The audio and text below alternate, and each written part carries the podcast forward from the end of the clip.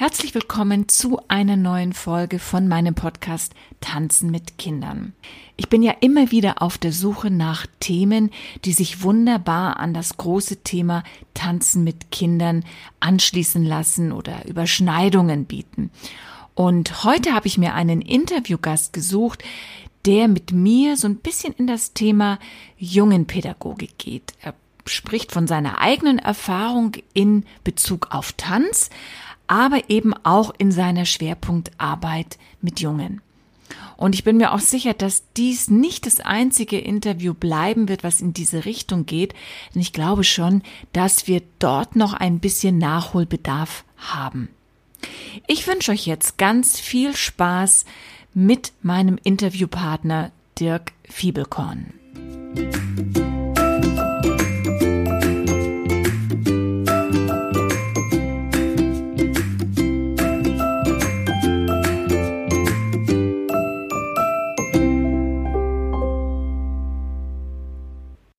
Ja, ich möchte euch heute wieder einmal zu einem wunderbaren Interview begrüßen. Und zwar ist es für mich auch eine ganz, ein ganz spannender Ausflug in eine Richtung, die wir als Tanzpädagogen, Tanzpädagoginnen, Trainer, Trainerinnen, ja, bestimmt öfter mal ja in unseren Kopf bekommen, nämlich die Arbeit mit Jungen. Und da habe ich mir einen Experten geschnappt.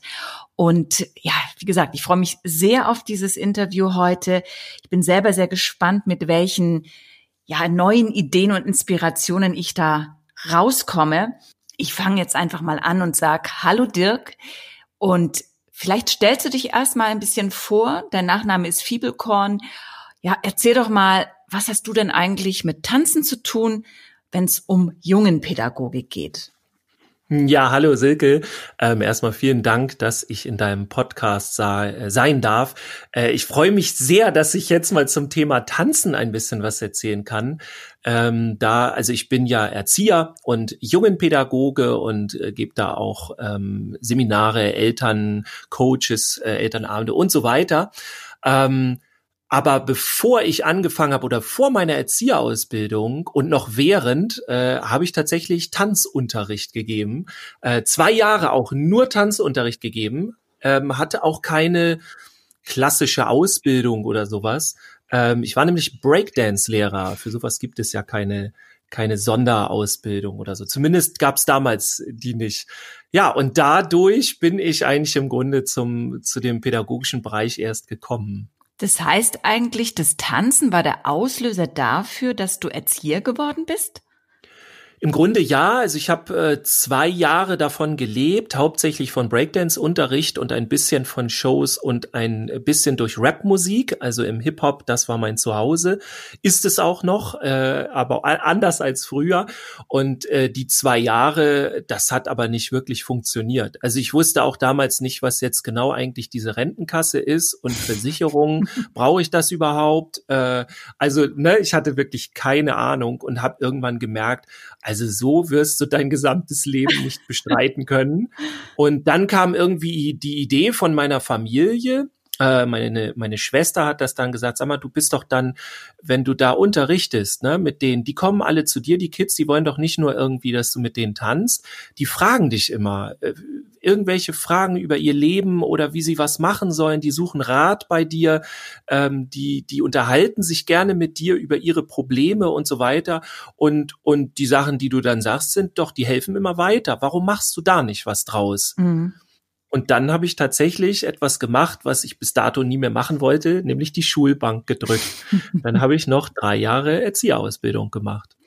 Ich meine, eine Erzieherausbildung ist ja sehr breit aufgestellt und ich weiß nicht, wann du sie gemacht hast. War das ja von vornherein klar, dass du diesen Erfahrungsschatz, den du aus deinem Unterricht von den Breakdancern, sage ich jetzt mal, mitgenommen hast, dass du das da vertiefen wolltest? Oder bist du da ganz äh, jungfräulich sozusagen rangegangen und hast gesagt, nö, ich mache was Pädagogisches, kann ich mir grundsätzlich vorstellen. Ich werde also jetzt Erzieher und dann gucke ich mal, was dieser Beruf und diese Ausbildung da von mir will oder was ich daraus äh, entwickeln kann. Ja, voll die zweite Variante. Also damals war es auch so, dass ähm, nicht so klar war, was du alles machen kannst als Erzieher. Also ich, ich weiß nicht, ob das überall so war. In, in meinem Berufsausbildungszentrum war das so, du hattest eigentlich nur so drei Möglichkeiten. Kita, Jugendarbeit oder äh, damals hieß das noch Behindertenbereich. Mhm. Ne? So. Ähm, die, dass, dass es dann zum Beispiel sowas wie ein Hort gibt, das so heißt das hier bei uns im hohen Norden. Ich komme ja aus Schleswig-Holstein. Genau, das Weiß haben wir noch gar nicht gesagt, ne? Wo kommst du genau. eigentlich her? ja, tatsächlich. Schleswig-Holstein, ein Nordlicht bin ich, nördlich von Hamburg. Ähm, und da heißt das Hort nämlich die Nachmittagsbetreuung, also Grundschulbereich und dann nach zwölf, nach eins und so weiter. Und das kannte ich damals alles noch gar nicht. Und ich mhm. bin dann direkt klassisch in die Jugendarbeit gegangen, ähm, dann auch erst stellvertretende Leitung, dann Leitung, wodurch ich ganz viele Möglichkeiten hatte, zum Beispiel auch Breakdance-Unterricht dann im Jugendzentrum zu geben. Dann gab's Battles, Jams, also ganz viele Tanzveranstaltungen, mhm. äh, die konnte ich dann dort im Jugendzentrum für die Jugendlichen machen. Also das war dann so auch die Idee so ein bisschen dahinter, äh, das zu machen. Ja. Das heißt, eigentlich hast du immer noch die Leidenschaft gehabt, die du dann ja mit deiner beruflichen Laufbahn, um das so auszudrücken, immer noch leben konntest, ne? So klingt das zumindest. Total. Und ich konnte mir auch nur die Ausbildung dadurch wirklich leisten. Also wer das weiß, eine Erzieherausbildung, die, ähm, die kriegt man nicht bezahlt. Ne? Mhm. Also ich sage dann immer ein bisschen gehässig, äh, die wollen wohl scheinbar nicht, dass es noch mehr Erzieher gibt. Mhm. Wir haben ja auch genug. also mhm. Ironie off oder was sagt man jetzt? Ähm, und da, da ist echt das Problem, wie, wie machst du das? Also ich hatte Background von der Familie, ich hatte also eine, eine Wohnung, die brauchte ich, weil ich konnte nicht jeden Tag, das wäre ungefähr eine Stunde Anfahrt gewesen. Äh, mhm. Äh, das habe ich versucht ein halbes Jahr, ich bin äh, fast täglich in der dritten Stunde eingeschlafen. Es hat meinen Biorhythmus so zerstört, also richtig heftig. Ähm, und es, also es ging für mich nicht. Es gibt bestimmt tausend andere, die jetzt sagen, so was stellt er sich denn jetzt an? Ich konnte das damals nicht gut. Und mhm. ich bin dann äh, nach der Schule und Nachmittagsbereich, so gut wie jeden Tag oder fast, habe ich dann in irgendwelchen Tanzschulen Tanzunterricht gegeben, um dann abends mein Essen auf dem Tisch zu haben. Wow. Also das war tatsächlich so die Nummer, so ein bisschen. Ist ja heute schon ein bisschen anders. Ich weiß nicht, ob es in Schleswig-Holstein, aber ich meine, es müsste es da auch geben. Ich wohne ja hier in Hamburg, dass es duale Ausbildungswege gibt, auch im Erzieherbereich. Ne? Da kannst du dann mittlerweile tatsächlich drei Jahre lang dual einmal in die Kita oder in den Hort oder wo auch immer hingehen, mhm. an drei, vier Tagen und zwei Tage in die Schule oder eben an drei Tagen in die Praxis, zwei Tagen Schule und da bekommst du eben auch Geld. Das hat sich schon wohl ein bisschen verändert. Gott sei Dank ist es so, weil den Weg, den du da gegangen bist, das ist ja schon Hardcore, ne? Ja, wobei ich sagen muss, ich erlebe das noch als, äh, ich sag mal, 99,9 Prozent Standard. Äh, ja. Also ich habe, ich, ich mache ja auch mit einem Kollegen einen Podcast, mit dem Jens. Schöne Grüße an den. Kommen wir auch Und gleich der, noch. Äh, genau. Ich, ich hoffe, ich greife hier nicht Sachen vor oder so. Nein, nein. Ähm, äh, der hat sich überlegt, Maler, Lackierer ist doch nicht mein Ding. So, also ich sag's jetzt sehr salopp, ne? Mhm. Äh, das hat er gemacht und er dachte, das macht man und naja, Arbeit ist halt nicht, macht keinen Spaß oder so. Aber er hat dann gemerkt, das ist überhaupt nicht seins. Mhm. Und der wird, der macht gerade eine Erzieherausbildung, ist übrigens richtig gut da drin. Also ich war nicht ansatzweise so gut wie er in, in den, äh, in, auch, auch notentechnisch und so weiter. Also richtig cool. Ähm, aber der hat die, den totalen Horror, ne? Also Versicherung, mit allen muss er sich rumschlagen. Mhm. Jetzt hat er das genehmigt, ja. Er ist jetzt im dritten Lehrjahr mhm. und die überlegen jetzt immer noch so, ja, eigentlich äh, überlegen wir uns, ob sie das äh, ob das wirklich, ob sie das machen müssen mit dem Erzieher. God. Sie hätten doch auch, hat er jetzt gerade von irgendeiner Instanz gesagt bekommen, warum haben sie denn nicht einen Bildungsweg oder ein, eine Ausbildung äh, ähm, gewählt, wo sie dann bezahlt werden, wo sie einen äh, ein Ausbildungsgehalt bekommen und so. Also es ist immer noch der totale Horror. Wahnsinn. Ähm, das hätte ich ja, auch nicht gedacht. Da machen hm. wir alle so viel Werbung dafür, dass es Erzieher ja. geben soll und dann wird einem solche Steine in den Weg gelegt. Das ist jetzt auch nicht gerade der Motivator, würde ich mal sagen. Nee, Also bei ihm ist das richtig, richtig hart. Und er ist nicht der Einzige. Also ich höre da auch von vielen anderen, mhm. äh, die ganz viel Probleme haben mit den ganzen Behörden, mit den Ämtern, weil in denen nur Steine in den Weg gelegt werden und mhm. es von ganz vielen Menschen ein großes Unverständnis gibt, warum sie denn Erzieher machen wollen. So. Also, ne? Ja, vor gruseliger Bereich. Wahnsinn. Ich finde vor allen Dingen, gerade Männer, ich meine, es ist ja nach wie vor noch, das hat sich ja schon geändert in dem pädagogischen Bereich. Da haben ja die Männer jetzt schon so mal langsam aufgeholt, aber sie sind immer noch was Besonderes, würde ich sagen. Ähm, wie hast du das empfunden, um vielleicht auch da nochmal reinzuspringen gleich nochmal, als du mit der Erzieherausbildung gestartet bist, warst du da so ein Sonderling oder war das schon so ein bisschen normal? Um, ähm, nee, es war schon typisch so, dass es im Grunde nur angehende Kolleginnen gab und wir waren dann, ich weiß gar nicht mehr wie viele, wir waren 25, 30 in unserer Klasse und davon waren irgendwas zwischen drei und fünf Männer. Mhm. Man muss auch sagen, wir hatten eine große Fluktuation, weil so gerade im ersten äh, Jahr haben viele äh, also nicht viele, aber haben doch einige abgebrochen, haben gesagt, nee, entweder ist es doch nicht meins. Es gab auch welche dann tatsächlich, die sich das nicht leisten konnten. Die haben da unter Tränen gesessen, haben gesagt, ich kann hier nicht mehr weitermachen, weil äh, ich keine Perspektive habe. Ich habe nämlich ein Kind. Mhm. So, ich, ich muss für das Kind da sein und ich muss dem Kind äh, äh, ne, ich muss ein Einkommen haben und so. Aber ich will auch nicht zu sehr negativ immer in diesen Bereich gehen. Ähm, es ist aber tatsächlich so, dass immer noch sehr wenige Männer in dem Beruf sind mhm. und Jungpädagogik ist immer noch nicht Teil der Ausbildung dessen. Und das finde ich sehr fragwürdig, ja. weil doch so viele Mechanismen, äh, da kommen wir ja bestimmt auch noch drauf, auch ja. gerade im Tanzbereich spiegelt sich das alles wieder, ein sehr ja. großes Unverständnis. Ähm, und da finde ich doch schön, wenn äh, viele, also einfach im Sinne der, wie sagt man so schön, Diversität, der Vielfalt, mhm. viele Männer, viele Frauen, äh, viele verschiedene Bilder, die die Kinder äh, ähm, kennenlernen dürfen und, und sich da was abholen können. Äh, das, da sind wir noch lange nicht, aber wir sind auf dem Weg hin. Noch so ein bisschen Trampelfahrt, aber so, so langsam geht's in die Richtung. Ja, ich meine, ich denke ja auch, wenn du so erzählst, du bist selber vom Breakdance gekommen, das ist ja nur, kann man ja, glaube ich, schon so sagen, eine Männerdomäne. Breakdance, Hip-Hop. ja. Gut, mhm. Hip-Hop, es gibt viele Frauen-Kombos äh, sozusagen, das ist keine Frage. Trotzdem vom, vom Ursprung her ist es ja schon was sehr Männliches. Und ich könnte mir vorstellen, vielleicht kannst du da mal reingehen, als du das in der Jugendarbeit angeboten hast, rein mal prozentual ich weiß nicht, ob es 100 Prozent nur Jungs waren bei dir oder auch vielleicht sogar Mädchen, aber kannst du da mal erzählen, wie ist deine Erfahrung gewesen, als du das das erste Mal so angebracht hast in die Jugendarbeit? Ja, also super interessant. Auch äh, schon damals im Breakdance-Unterricht. Ich würde sagen, oh, wenn ich mich auf irgendwas festlegen würde, ähm, von zehn Tanzschülerinnen und Schülern, um das jetzt zu gendern, ähm, haben wir, habe ich eine Schülerin gehabt, mhm. so ungefähr könnte man das Verhältnis betrachten. Ähm, ich habe aber auch tatsächlich in einer Tanzschule mal vier Gruppen gehabt. Ähm, das war so auch die Hochzeit und eine Gruppe davon war eine reine Mädchengruppe. Mhm. Äh, die haben wir dann absichtlich gestartet, weil die voll Bock drauf hatten. aber äh, die haben dann gesagt, ah, wenn die Jungs da sind, so, dann machen wir nicht. So. Und dann haben wir gesagt, ja, ist doch kein Problem, wir machen eine Mädchengruppe mit euch. Ihr müsst nur ganz viele, äh, ganz viele Freundinnen mitbringen und alles, damit sich das lohnt für euch, damit es auch Spaß macht und so weiter. Ähm, das ist aber, darf also, ich da noch mal reinspringen? Mhm. Ja, klar. Das ist total interessant, weil das ja sonst normalerweise gehen wir jetzt mal so ein bisschen in die klassische Ballett oder auch in die zeitgenössische Richtung. Aber im Ballett ist es vielleicht sogar noch viel klarer. Da ist es ja genau umgekehrt.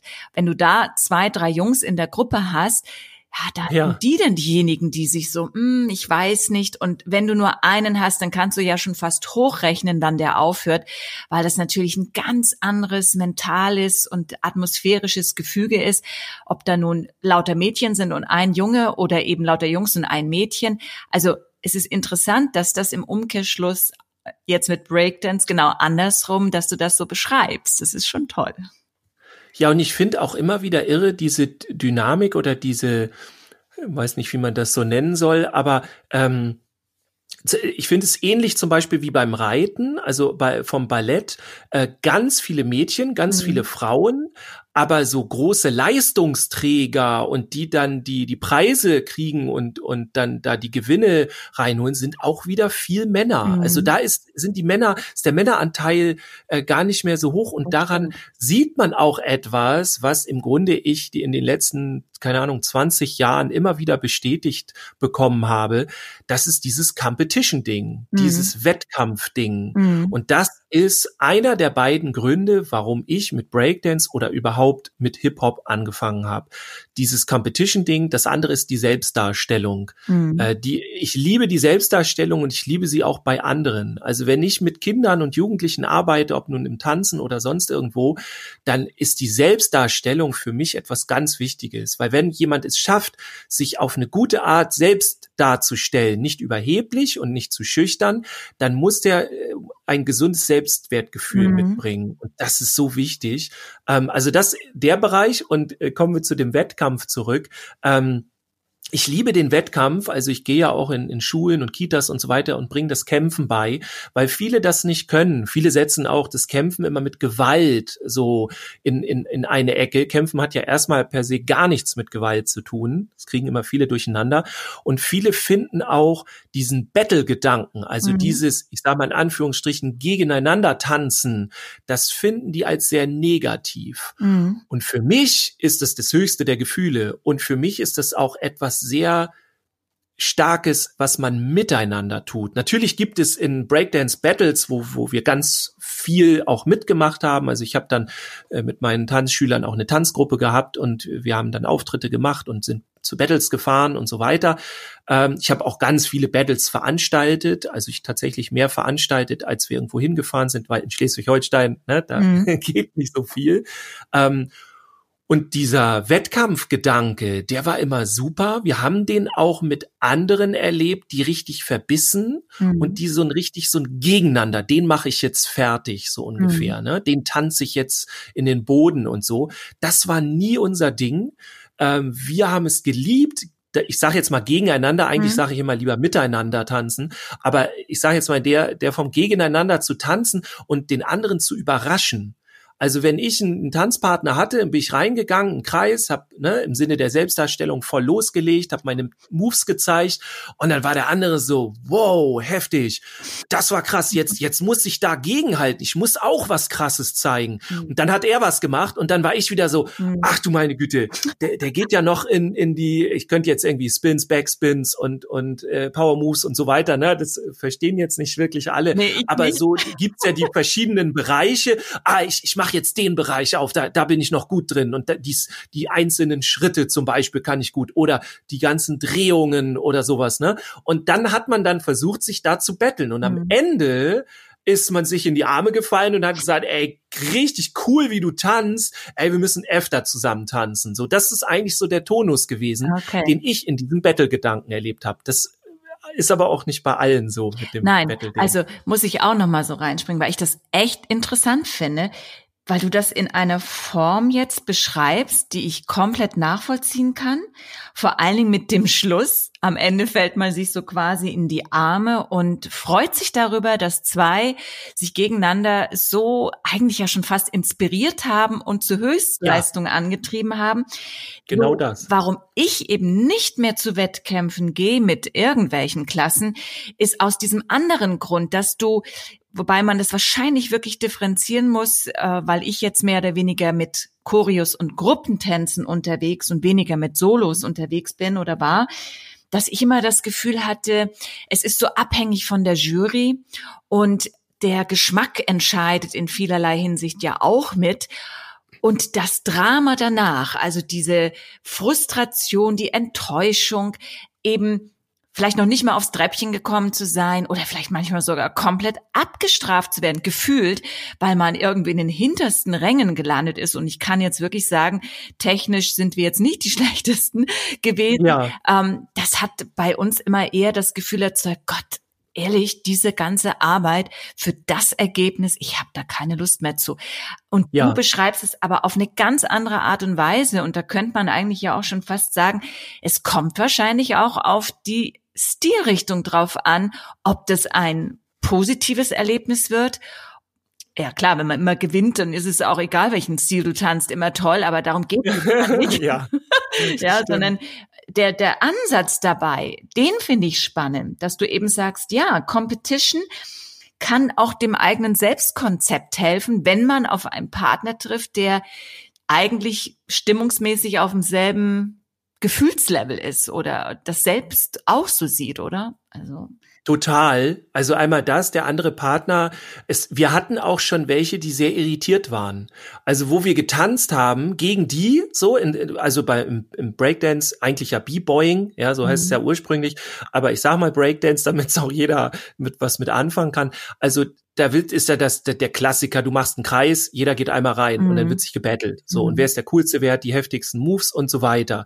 Ja, wenn, wenn du das so hast, hatten wir auch immer wieder diese aggressiven Battle-Leute da drin. Mhm wir waren total entspannt und war so, yeah, Power und los geht's und, und wir, wir machen jetzt die Moves und wir haben auch ganz viel von unserer Persönlichkeit, das habe ich gleich von vornherein meinen Tanzschülern äh, gezeigt, die, die muss da mit rein. Also mhm. du musst dich ausdrücken können, so in deinem Tanz.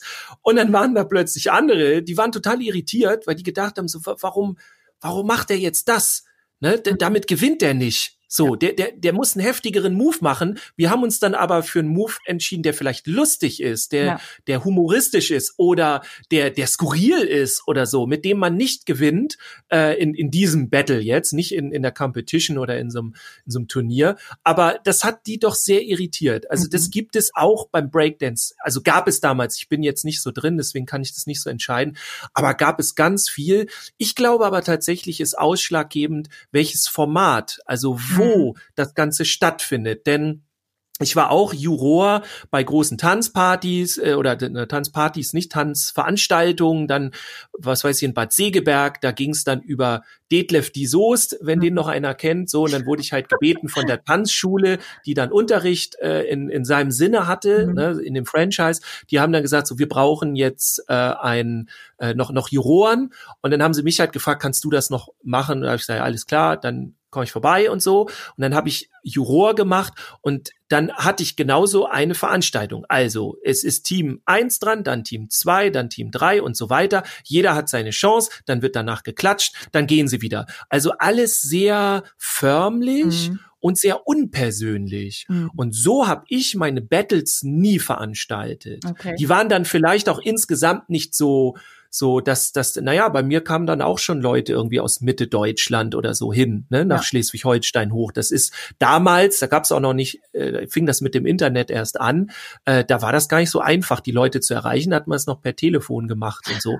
Auch auch Tanzschulen und äh, Breakdance also Jugendzentren haben wir dann angerufen und haben ey habt ihr nicht eine Breakdance Gruppe bei euch? Wir haben da irgendwas gehört mal. Ja die tanzen hier immer. Oh können wir da irgendwie wann sollen wir noch mal anrufen? Ja Donnerstagabend und so. Also so geht ging das ja, dann, ne? Und nicht so, ey, schreib dem doch mal eine Mail oder so. Den, check, check den bei Insta. So, das gab's damals nicht.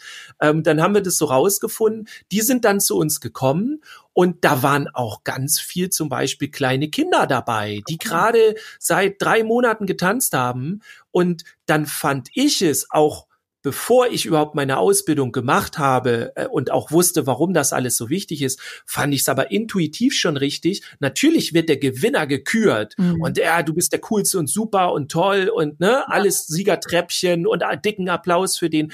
Aber genauso sage ich doch nach so einer Battle, äh, ey, super Battle und ähm, du hast gewonnen jetzt. Äh, wie und wir haben auch zum Beispiel gesagt, ey, alles klar bei dir, wie fühlst du dich damit oder so? Und dann, ähm, also wir haben, ich habe, ich habe dann so ein so ein Vibe, äh, sagt man da ja im, im Rap, im Hip Hop, ähm, habe ich dann entstehen lassen dieses Miteinander. Ja. Und da gab's dann sehr häufig, dass dann die Großen, die dann gewonnen haben, sind dann zu den Kleinen nach der Battle hin, ey, hast du richtig cool gemacht und so, dein, dein den und den Move so, äh, wow, super. Ja. Du, ähm, du kannst da vielleicht ne, so ein bisschen auf cool, ne? Ja. Die sind ja dann in dem Modus und dann, ey, du, wenn du willst, kann ich dir noch einen Tipp geben da und die die Kleinen so, ja cool, ey super und ähm, kannst du noch auf meinem Flyer unterschreiben? Du bist doch auch ein Breakdancer. Also da war so ein totales Miteinander, was auch ein bisschen so skurril war, in wie das so wie, wie das so ankam, aber es war sehr persönlich, sehr miteinander und da, das war mir wichtig. Das, mhm. so, solche Sachen wollte ich haben, denn bei mir waren noch alle Eltern immer mit im Raum. Mhm. Also die, die haben auch was mitgebracht und haben sich danach alle bedankt,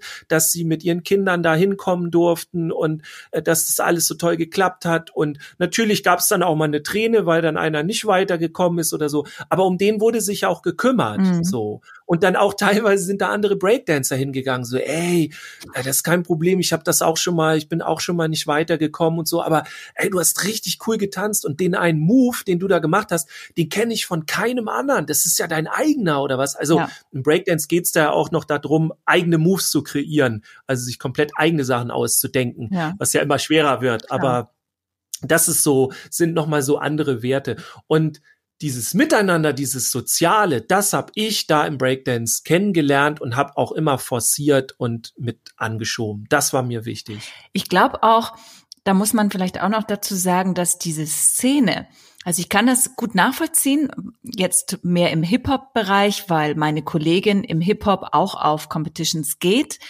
Mhm. Und wenn ich das so vergleiche, ich jetzt mehr klassisches Ballett, zeitgenössischer Tanz, sie mehr Hip-Hop, dann ist es schon so, da ist eine andere Stimmung zwischen den Total. Kontrahenten im, im Hip-Hop-Bereich als zum klassisch modernen Ballett, muss ich wirklich ja. sagen. Dieses, was du beschreibst, das kann ich wirklich nachvollziehen, weil ich es auch so erlebt habe und das ist ein bisschen persönlicher gefühlt. Ich will da niemanden auf die Füße treten, aber das ist wirklich so äh, empfunden von mir als in den anderen Bereichen, wo ah, es doch sehr distanziert und nicht, dass da nicht auch mal ein Lob kommt, aber es ist doch mehr Konkurrenzdenken als miteinander und dem anderen zu zeigen, dies und jenes. Ich glaube, dass es in eurer Sparte Breakdance Hip Hop definitiv anders ist. Also das ist ja auch der Grundgedanke, um, um mal kurz, äh, ich will jetzt keinen Geschichtsunterricht machen, aber viele wissen das auch nicht. Ähm, also Hip-Hop ist ja keine Musikrichtung.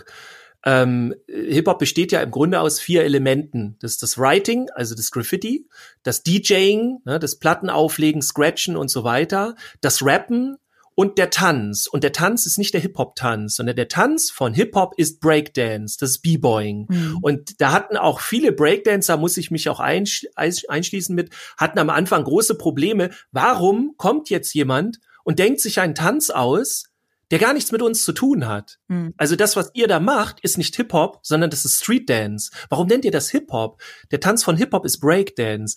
Ich habe irgendwann dann natürlich später, wird man ja auch irgendwann älter und versteht dann, okay, es ist vielleicht sogar noch cooler, wenn wir einfach alles mischen. Und das ist das, was Hip-Hop halt heute ganz viel macht. Also ganz viele Stile und Elemente zu mischen. Und Hip-Hop ist als eigenständiger Tanz auch mittlerweile voll anerkannt, auch im, im, im, im, in der Hip-Hop-Kultur, die ja auch nochmal ganz anders ist. Aber es hilft einem zu verstehen, der Ursprungsgedanke in der Hip-Hop-Kultur, das ganz erste ist halt schon äh, Party machen und den mhm. Stress vergessen. Es kommt halt aus den Ghettos so, ne? Ja. Und dann ist der nächste Gedanke gewesen, wie mache ich mir einen Namen?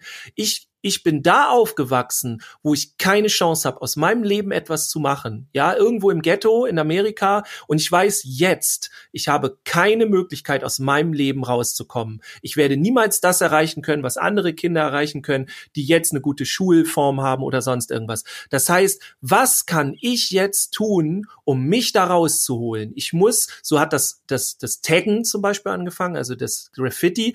Ich, da hat einer angefangen, ich schreibe einfach überall meinen Namen hin, damit jeder meinen Namen kennt. Und dann hat sich irgendeiner überlegt, ey, wenn ich den auf dem Train, auf dem, ähm, auf dem, Zug. auf dem Zug male, äh, dann fährt der Zug überall hin. Und dann bin ich auch außerhalb mein, meines, meines Bezirks bekannt.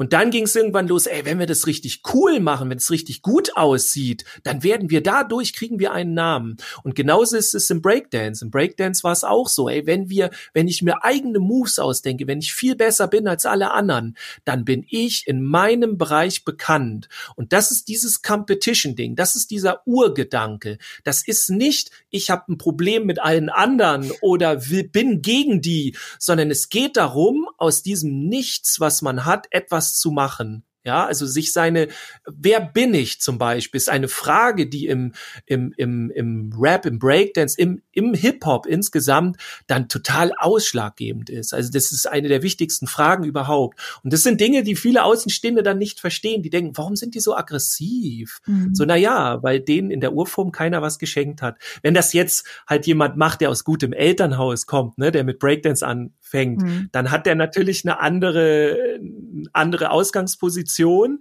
aber trotzdem ist die Attitude da. Also diese Coolness, diese Selbstdarstellung, diese, dieses Posing, das ist da einfach drin. Und ich liebe das, weil ich nicht sehe, dass das gegen jemand anderes geht, sondern das ist so, ich zeig dir meins, zeig du mir mal deins, mhm. so. Das ist sehr verbindend, finde ich. Also ich finde, das hast du super erklärt. Also für mich war da auch einiges jetzt neu drin und jetzt verstehe ich das tatsächlich auch, warum das eigentlich auch eine ganz andere Szene sein muss weil, ja. wie du ja wunderbar gerade erklärt hast, eine völlig andere Grundlage hat. Wenn ich jetzt nochmal zu deiner Arbeit mit den, den Jungs und Breakdance zurückgucke, wie alt waren denn deine Jüngsten, mit denen du gearbeitet hast? Also der Jüngste, mit dem ich gearbeitet habe, war fünf. Süß. Da habe ich aber dann teilweise auch dann noch, okay, wir machen noch mal Rolle vorwärts und Rolle rückwärts. Dann, ne? Also äh, war ich mir auch nicht zu schade. Da haben dann auch äh, ein, zwei andere äh, mich dann gefragt, so mit denen ich lange unterwegs bin, wieso machst du das mit denen? Es hat doch nicht viel mit Breakdance zu tun. Hab ich gesagt, ja, aber das ist doch egal. Der, der hört vielleicht auch in einem halben Jahr wieder auf mit Breakdance, aber der hat dann hier was mitgenommen. Ja. Ne, der, der hat einen Erfolg gehabt, der hat einen positiven Ausgang von der Geschichte. Also da habe ich auch früh schon andere Sachen drin gesehen und habe nicht gesagt, hier geht's nur um Breakdance, sondern ja. hier geht's tatsächlich um den Menschen. Also so fünf war das Jüngste und ich glaube, mein, mein Ältester war irgendwas Mitte 40. Okay, wow. Das wäre jetzt so, wenn ich so langsam bald in die Tanzschule wieder gehen würde. Dann.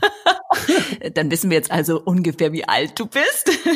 ich bin tatsächlich 41. Ich wurde letztens bei einem Live bei Insta auf irgendwie 47 oder so geschätzt. Da wusste ich noch nicht, ob ich da beleidigt sein Nein. Ich glaube, das macht auch meine Frisur. Genau. Dazu sagen wir jetzt mal nix oder auch doch. Keine genau. Ahnung. Lassen wir so stehen. so stehen. Ähm, ich würde jetzt noch mal genau da reingehen, weil es mhm. kommt und klingt und ja, britzelt ja schon überall immer durch, dass zwar der Motor der, des Breakdancing war deine eigene ambitionierte, aber auch Leidenschaft äh, in dem Ganzen herauskommt, aber dennoch merkt man, dass du immer wieder einen Blick über den Tellerrand hinaus und jetzt fällt mir genau, das muss ich unbedingt sagen, weil ich habe ja gestern noch mal euren Podcast angehört und mhm. ähm, da kommen wir ja auch noch zu, aber da, ich weiß nicht, ob du das warst oder ob das der Jens war. Irgendeiner hat gesagt von euch beiden, ja, über den Tellerrand hinausschauen, ob es da auch noch Nachtisch gibt. Das, ja, das fand ich richtig, richtig gut. Merke ich mir also auch, wie du merkst, auch bis heute noch. ähm, weil nimmt, der ist auch nicht von mir. Von Den dir, aber geklaut. Ich weiß nicht cool, woher, aber. Weil ja. ich finde, das merkt man bei dir nämlich jetzt auch schon, dass es nicht um die eine Sache geht, sondern dass es immer um den Blick ja in die Ferne sozusagen, was ist denn da noch? Und ja. da würde ich gerne noch mal reinspringen. Ist das auch so ein bisschen der Ansatzpunkt gewesen, warum du dich mit der jungen Pädagogik im Besonderen so auseinandergesetzt hast? Oder gab es da einen anderen Auslöser? Ja, gute Frage. Also ich versuche das gerade zusammenzubringen. Also das hat garantiert was damit zu tun. Letztendlich war es vor allem mein Unverständnis. Also ich hatte das Gefühl, diese jungen, meist dann Dritt-, Viertklässler, besonders Viertklässler, das waren dann immer so die Problemfälle in den, in den Horten. Und ich habe immer gedacht, warum haben die alle so Probleme mit denen? Ja, die sind total konfrontativ und ja, die hauen dir auch mal was an den Kopf, irgendeinen Spruch oder äh, sind auch mal respektlos oder so.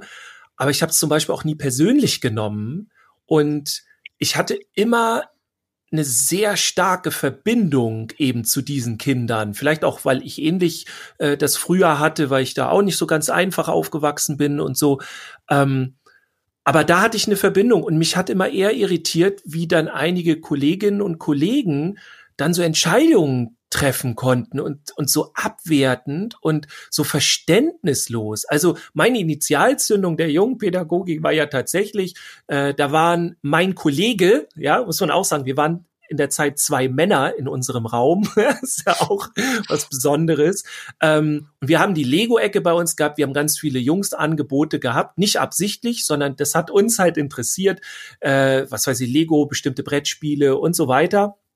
Und dann hatten wir halt die Hütte voll Jungs, ne? Mhm. Und dann waren wir irgendwann irritiert, als in der Lego-Ecke fing die an, Atombomben zu bauen. Oh Gott. Und wir gedacht, okay, also äh, da waren wir uns auch im gesamten Team relativ schnell einig, da lasst uns mal irgendwas machen, das finden wir jetzt nicht so gut. Äh, es kam aber tatsächlich zwei, drei schon an, die sofort irgendwie ganz selbstverständlich gesagt haben, ja, das müssen wir jetzt verbieten. Man kann doch keine Atombomben bauen, also wo kommen wir denn da hin und so. Und da habe ich gedacht, hä? Das war für mich völlig, war völlig verständnislos, wie man das jetzt verbieten könne. Und, und ich habe es damals noch nicht verstanden. Ich habe damals so gedacht, irgendwas ist da falsch. Und dann habe ich mich auf die, auf, auf, auf die Reise gemacht und geguckt, was, warum? Warum mhm. denke ich so? Warum glaube ich, dass das der falsche Weg ist? Weil ich will doch auch keine Atombomben haben. Also ich wollte gerade fragen, wer will die schon? Eigentlich mhm. immer nur die Leute, äh, die, die nicht in dem Bereich sind, ja, wo, aber da gehen wir jetzt zu den echten, das hat ja auch nichts mit den echten zu tun. Letztendlich ging es ja nur um, um eine Nicht-Ohnmacht zu erleben, ne, um, um selbst äh, um, um diese Selbstwirksamkeit zu mhm. erleben, genau Handlungsfähigkeit, all diese Dinge, die waren ja da drin und Atombombe, wenn ich die jetzt gefragt hätte, ja, wie funktioniert die denn oder warum denn gerade die, mhm. äh, dann ist auch ganz klar immer die Antwort, naja, das ist die ultimative Bombe. Und wenn mhm. du dann angekommen bist Oh, ich bin jetzt äh, tatsächlich nicht so gut in Waffenkunde, aber ich glaube, es gibt noch eine krassere Bombe als die Atombombe. Aber äh, müssen wir auch nicht reingehen. Aber wenn ich denen das zum Beispiel erzählt hätte, weil sie jetzt niemals gemacht hätte, oder wenn die das irgendwo ge gelesen oder gesehen hätten, ja, es gibt eine Superatombombe, hm. hätten sie alle Superatombomben genau. gebaut. Ne? Also hm. Es ging nur um das Ultimative. Und ich habe irgendwann rausgefunden in den, in den Jahren so, wo ich mich dann mit jungen Pädagogik beschäftigt habe, es geht dann nicht um diese Verbote, sondern es geht darum, die Kinder zu begleiten und mit ihnen gemeinsam rauszufinden, warum sie das denn bauen wollen mhm. und ihnen nicht sofort immer ausreden zu wollen, dass das schlecht oder einreden zu wollen, dass das schlecht ist oder so, sondern mit ihnen gemeinsam zu entdecken, okay, warum möchtest du das denn bauen? Und erstmal ey, das ist überhaupt kein Problem. Du brauchst überhaupt kein schlechtes Gewissen zu haben jetzt. Mhm. So, weil das ist das, was immer ganz viel mitschwingt. Und bei schlechtem Gewissen fangen wir an, uns zu verkriechen. Dann ist uns das peinlich, dann kommt die Scham und dann äh, machen wir das heimlich. Und dann erreichst du die Kinder nicht mehr. Das heißt, du musst es mit ihnen offenlegen. Also ich habe dann auch mit ihnen zusammen jetzt nicht Atombomben gebaut, ähm, ich habe mit denen dann Raumschiffe gebaut mhm. und so. Und die haben dann wieder Laser da dran gebaut ja. und, und Kanonen und Schussdings. Da habe ich gesagt, ist klar, ey, ihr baut so coole Raumschiffe, ne, positiv Verstärkung und alles, habe ich mir ein Flipchart-Papier genommen, auf dem Boden, mitten in die Lego-Ecke, lasst uns mal sammeln, was brauchen wir alles für ein gutes Raumschiff? Und natürlich kam, wir brauchen die, das Lasergewehr und die ganzen Schussgeschichten und so. Irgendwann kam dann Abwehr, Schirme und so. Und dann wollten die immer wieder auf Waffen zurück. Und habe ich gesagt, ja, da haben wir schon. Also wir haben jetzt schon Laserkanonen so. Also Macht mal was anderes. Was haben wir denn noch? Ja, genau, was haben wir denn noch? Also ich habe dann dadurch dadurch halt suggeriert, so such doch mal weiter. Und dann ging es nachher los. Irgendwann fragte dann einer, ja, wie lange sind wir unterwegs im Weltraum? Und dann ich, ja, sind schon ganz schön lange unterwegs, so, ne? Ja, dann brauche ich eine Küche. Also ich muss mir irgendwo was zu essen machen. Und dann kam von hinten aus zweiter Reihe, ja, und nee, wir brauchen eine Toilette auf jeden Fall. Dann wollten andere Kinder ihre Haustiere mitnehmen, dann brauchten wir dafür einen Raum. Also plötzlich kam die Vielfalt rein. Ja. Das alles hätte ich niemals geschafft, wenn ich von vornherein gesagt hätte, das finde ich nicht gut, was ihr da macht. In. Und lass das bitte. Und genauso ist es im Tanzen. Ja, wenn ein, ein, kleiner Junge ankommt, der Probleme hat, kann jetzt auch ein Mädchen sein, aber wir sind ja jetzt mal bei der jungen Pädagogik, der hat Probleme mit sich und den anderen und in der Kommunikation vielleicht und so der wird voll häufig probieren, andere anzubetteln, anzugreifen, tänzerisch. Und wenn wir da reingehen und ihm sofort ein schlechtes Gewissen machen, und das machen wir hier aber nicht, ne? Mhm. So gehen wir nicht miteinander um, dann verkriecht er sich, weil man muss sich auch vorstellen, beim Tanzen habe ich ja super krass Selbstdarstellung. Mhm. Und wenn mir auf diese Selbstdarstellung jemand ein schlechtes Feedback voll reinbrettert, dann ziehe ich mich sowas von, von äh, kilometerweit zurück. Ja. Und das ist ganz schlecht. Also insofern positive Versper Verstärkung zeigen, ey, du hast da richtig Power und dann vielleicht mit einer Alternative Alternative, ey, lass uns mal zusammen betteln und so. Und dann kann ich ihm zeigen, wie man das in positiver Form machen kann, dass er mit einem guten Gefühl rausgeht. Und das mache ich öfter und dann hat er, merkt er irgendwann, ey, mit Dirk macht Betteln Spaß, so. Mhm. Aber irgendwie, wenn ich das so anders mache, nicht. Und dann schaffe ich natürlich so eine, so ein Vibe nennen wir das ja bei uns, also so, eine, so, ein, so ein Gefühl im Raum und äh, das überträgt sich ja auch auf alle Tanzschüler und Tanzschülerinnen. Und mhm. dann ist das ein Miteinander. Also dann können die auch mit anderen, da muss ich da gar nicht mitbetteln.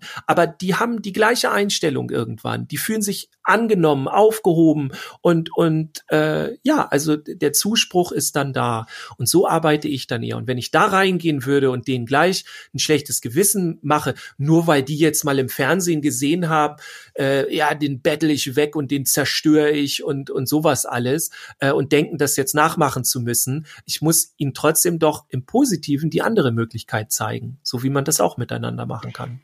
Es gibt ja auch Mädchenpädagogik. Es sind ja nun mal zwei Bereiche, ja. die es ja auch gibt. So aus deiner Sicht, was ist denn anders bei den Jungen als bei den Mädchen? Also in den Grundsätzen glaube ich, bin jetzt kein Mädchenpädagoge. Wenn ich mit Mädchen arbeite, geschlechtsspezifisch nennt sich das übrigens Crosswork, weil ich ein Mann bin. Okay. Also es hat immer was auch mit meinem Geschlecht zu tun. Da kann mhm. ich machen, was ich will. Mhm. Ich werde als Mann gesehen, mhm. so rein optisch schon. Ähm, ich denke, dass in der Mädchen- und Jungenpädagogik die Ziele vielleicht sogar gleich sind. Es geht immer um eine positive, gesunde Entwicklung der Kinder.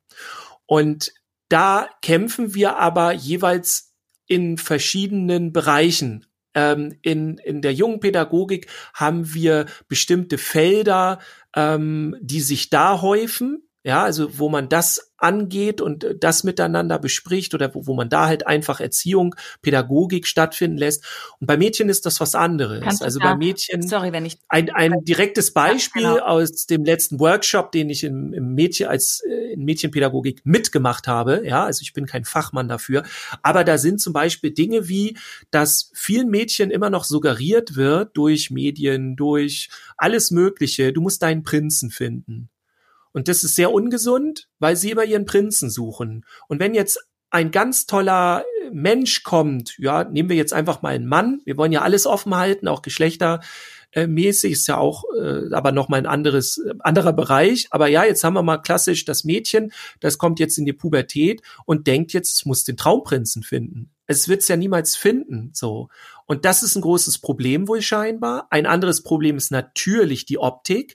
Ganz viele Frauen oder also allgemein werden ja in unserer Gesellschaft Frauen noch sehr auf ihr Äußeres reduziert ähm, in verschiedensten Bereichen, gerade so in der Wirtschaft immer noch und so weiter. Und äh, naja, so, so Momente, wenn Germany's Next Topmodel läuft, ja, dann gehen die Statistiken hoch in Sachen Bulimie und so bei Mädchen. Also tatsächlich, ne, das mhm. ist ein kausaler Zusammenhang da. Das sind so Dinge, wo ich mit Männern nur sehr oder mit Jungen nur sehr begrenzt äh, in dem Bereich arbeite. Da kommen die jetzt in diesem Fitness-Ding zum Beispiel. Das hat sich so in den letzten Jahren und Jahrzehnten so ereignet, dass, dass es da ganz viel äh, dieses Fitness-Ding gibt, also seinen Körper zu stehlen. Und das ist zum Beispiel auch wieder anders. Ne? Also viele Jungs in, in, im Gym, die machen ihren Körper eher fertig und ähm, das muss so sein, ne? Also die kasteien sich da selber und, und machen, also ne, so dieses Negative und so kennen die das zum Beispiel. Das ist auch etwas sehr Ungesundes. Und bei Mädchen ist dann auch so, dass sie das häufig mitspielen. Ich habe eine Kollegin in der Mädchenpädagogik, die zum Beispiel niemals auf Äußerlichkeiten eingeht. Also sie würde niemals den Mädchen sagen, dass sie gut aussehen oder irgendwas in diese Richtung und nimmt das auch selber nicht an. Mhm. Also wenn ihr das jemand sagt ähm, will ich jetzt auch nicht in Frage stellen, weil ich bin eben kein Mädchenpädagoge, fand ich nur jetzt von außen eine sehr harte Geschichte. Ich habe ja nun auch mit meiner Tochter auch solche Sachen, also die tanzt super gerne. Und da ist auch Selbstdarstellung und äh, die hat die die ich meine die ist zweite Klasse und trainiert da ihren Hüftschwung. So da denkst du als Papa dann manchmal auch so okay wie passt das jetzt zusammen?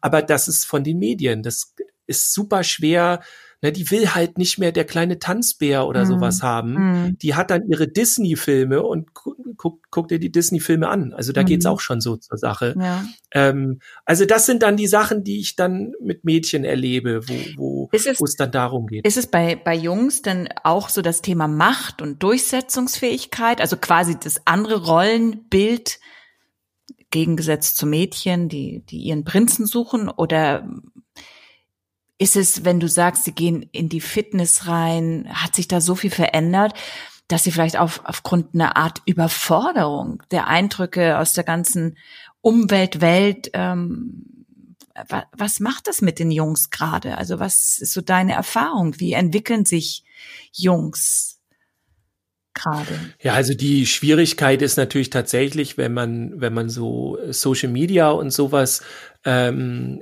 wenn man da sich viel auffällt und das tun halt die Jugendlichen volle Kanne, ne? Mhm. Dann vergleichst du dich immer.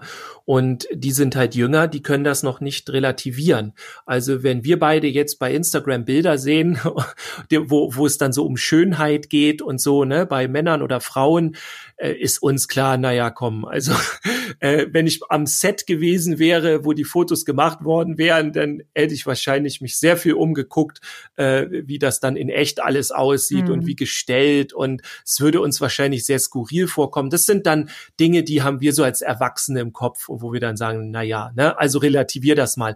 Aber in dem Alter, äh, gibt es ganz viele, die das eins zu eins glauben. Die denken, alle sehen jetzt so aus und ich bin der einzige Mensch, der eine schiefe Nase hat oder was weiß ich, mhm. ja. Ähm, und das geht bei Jungs dann auch schon teilweise so. Also was, die haben alle ihre Bauchmuskeln und ihr ihr ihr äh, Waschbrettbauch und so. Verdammt, ich muss auch ins ins Gym und muss mich da trainieren und sonst bin ich da nicht mehr. Und also es geht auch, wenn ich mit Jungs arbeite, immer ganz viel um Leistung. Also mhm. gar nicht von mhm. denen nur aus, sondern es wird von außen äh, fühlen die sich so ganz viel dazu aufgerufen, immer Leistung zu bringen. Und auch wenn sie es nicht schaffen, sind sie die Schwachen, die Versager und so. Also da geht es sehr viel drum. Es geht auch viel um Macht und Ohnmacht und solche Dinge. Und ähm, das ist sehr schwer für die. Und wenn dieses Spiel, wenn, also wenn andere Menschen, mit denen Jungen arbeiten in, und dieses Spiel nicht verstehen und das grundsätzlich ablehnen mhm. und da aber mhm. nichts mehr zu machen. Also bis dahin ist ja richtig. Ich lehne das ja auch ab. Aber ich mache dann was damit. Ich, ich weiß, dass es dieses Spiel gibt und dass das läuft 24 Stunden am Tag für diese Kinder. Mhm. Aber ich gehe dann rein und bilde Alternativen oder sonst was. Ich arbeite mit diesem Bild ja. und will das halt auseinandernehmen. Aber es einfach nur abzulehnen und ja. zu sagen, das wollen wir nicht. Das, heißt, das, das ist keine Lösung. So. Das ist zum Beispiel im Kämpfen auch dieses Ding. Ne? Einfach zu sagen, wir kämpfen hier nicht. Ja. Das ist keine Lösung. Das ist einfach nur ein Verschieben des Problems und damit macht man es noch krasser eigentlich. Das heißt, du suchst im Endeffekt nach äh, schon, wenn ich das richtig verstehe, du versuchst die Jungen zu stärken, Du, du willst sie auch stärken in ihrem eigenen Selbstbild, in ihrem eigenen Selbstkonzept. Und ja. dafür, um da den Schlüssel zu finden, musst du auch zulassen, dass sie in ihrer Range sozusagen auch mal agieren dürfen und ja, sich ausprobieren dürfen, um überhaupt erstmal zu spüren oder zu verstehen, was ist denn das da überhaupt, dieses Machtthema, dieses, ich will mich durchsetzen, ich will der Beste sein, ich, warum ist es so? Und du bist eigentlich so ein Übersetzer, ja, dass es aber auch noch um ganz andere Dinge geht, nämlich sich wohlfühlen, auch als Junge, nicht nur äh, schönes Thema hier, der Junge darf nicht weinen oder was weiß ich. Ich glaube, so eine Balance wahrscheinlich zu schaffen zwischen dem einen, dem anderen und wer bin ich, wo wir ja wieder dann zum Breakdance eigentlich wunderbar kommen, ne? Ja, komplett. Also genau wie du sagst, darum geht es und ähm, ich sage das auch, ich bin ja sehr häufig in Kitas und Schulen wegen dem Kämpfen. Ich sage immer, wenn du das grundsätzlich verbietest, und da sind wir ja auch beim Breakdance und bei dieser ganzen äh, zur Schaustellung oder dieses Aggressive, ne? wenn, wenn du das komplett verbietest, grundsätzlich, es gibt Ausnahmen, Ausnahmesituationen, wo du zum Beispiel das Kämpfen auf dem Schulhof verbieten musst, aber wenn du es grundsätzlich tust, weil du es für eine schlechte Idee hältst, dann ist das meiner Meinung nach unpädagogisch. Punkt. Mhm. Genauso ist es aber auch unpädagogisch, das Ganze zu dulden, mhm. weil durch das Dulden suggeriere ich immer, dass es eigentlich schlecht, was du da machst. Ja. Und das frisst einen von innen auf. Ja. Das heißt, ich muss die Kinder begleiten und muss denen gut zusprechen, muss denen zeigen, ey, ich sehe deine Wünsche und ich, ich merke das und lass uns da mal gemeinsam gucken. Also ich stelle auch super gerne lieber Fragen. Wenn ich mit Jungsgruppen was mache, frage ich so, ey, wollen wir eine Jungsgruppe machen? Ja, wir machen eine Jungsgruppe und so, ne? Und dann sage ich nicht, ja, pass mal auf, aber in der Jungsgruppe, das mache ich nicht, sondern ich frage, ja, okay, cool, Jungsgruppe. Okay, wa, äh, was ist denn das Besondere eigentlich? Also wir sind ja jetzt nur Jungs. Was machen wir denn jetzt als Jungsgruppe? Ja, wir machen dann so Jungs-Sachen und so. Ja, alles klar, sehr cool. Jungs-Sachen machen wir. Natürlich, wir sind eine Jungsgruppe. Okay, und welche Jungs-Sachen wollen wir machen? Also ich hinterfrage dann mhm. viel. Und äh, dann geht's auch, ja, wir spielen zum Beispiel nicht mit Puppen. Ne? Ja, genau, nee, mit Puppen, das ist Mädchenkram. Und dann sag ja, okay, wäre es denn komplett unmöglich, also ich sage nicht falsch, sondern unmöglich, dass ein Junge mit einer Puppe spielt.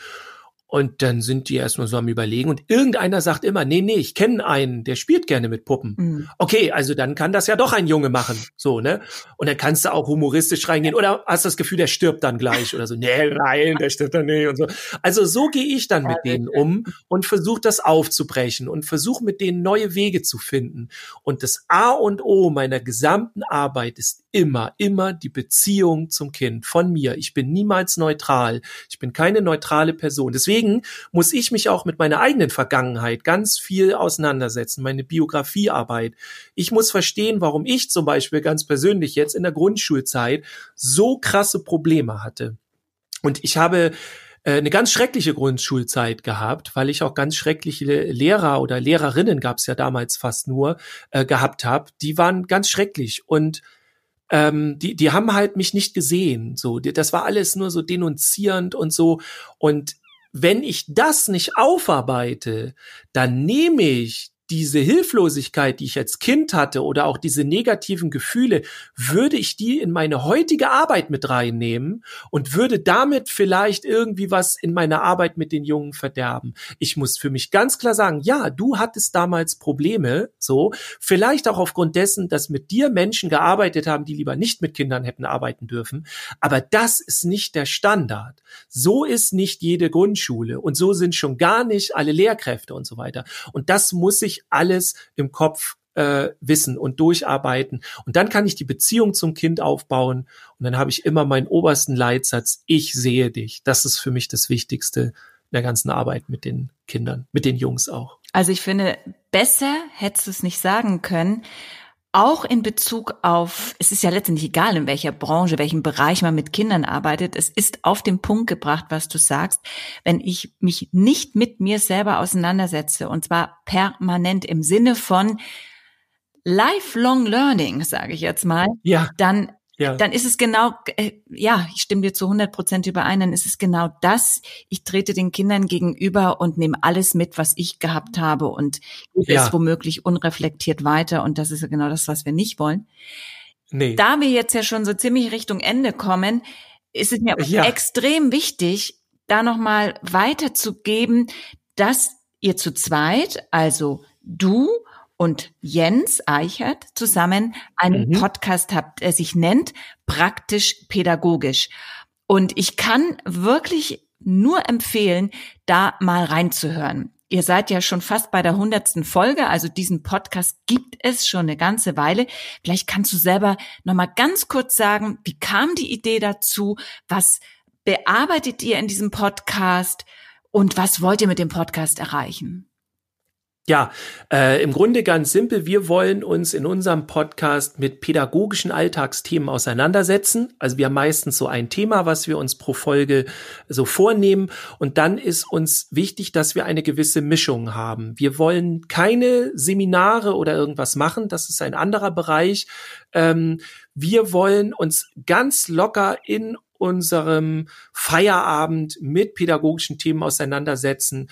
Und im Grunde ist das auch der Grund, warum uns die meisten hören. Wir haben ganz viele ähm, Zuschriften oder ganz viele, ganz viele Mails und, und so weiter bekommen, immer wo die sagen, okay, jetzt habe ich gewaltfreie Kommunikation verstanden. Jetzt habe ich das und das Thema verstanden, weil ihr habt es jetzt mal echt so erklärt, wie es, wie man es ja, im Grunde mit normalen Menschenverstand erklärt und nicht in irgendwelchen komplizierten, hochpädagogisierten Wörtern. Wir versuchen auch ganz normale Wörter, sag ich mal so, zu benutzen und nicht irgendwie hochgestochen. Also wir sind in der kompletten, im kompletten Bereich des Pädagogischen, also es ist auch nicht nur Jungpädagogik, die bringe ich natürlich immer wieder gerne mit ein, aber alles im Grunde, alle möglichen Thema, Themen, ähm, die, die wir da haben. Und ähm, ja, darum geht's uns im Grunde, sich einfach damit auseinanderzusetzen.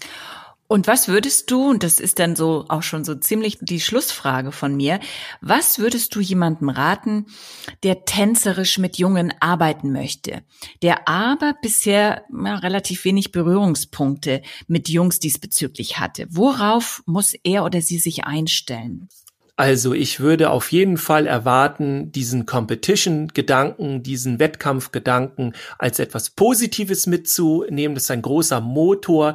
Wenn man es schafft, das als Miteinander äh, hinzukriegen, dann ist das einfach nur genial. Auf gar keinen Fall irgendwie abstreiten, wegschieben, sonst was. Dann verliert man im besten Fall die Tanzschüler. Äh, das ist wichtig. Und lass die Jungs ruhig cool sein, wenn sie das wollen. Ja, die wollen nicht alle cool sein, aber dieses Posing, diese, diese, ja, ich bin der krasse Typ und so, das wollen die gerne oder ganz viele beim Tanzen einfach erleben. Und, und nehmt denen das nicht weg. Wenn die das haben wollen, lasst es ihnen, zeigt ihnen noch was anderes, dass sie das verbinden können. Und dann seid ihr super dabei, würde ich sagen. Wenn ihr noch Fragen habt, äh, fragt einfach, dann, dann äh, sprecht die die Silke an, ja, dann machen wir noch eine Folge oder so, wenn du da Lust drauf hast.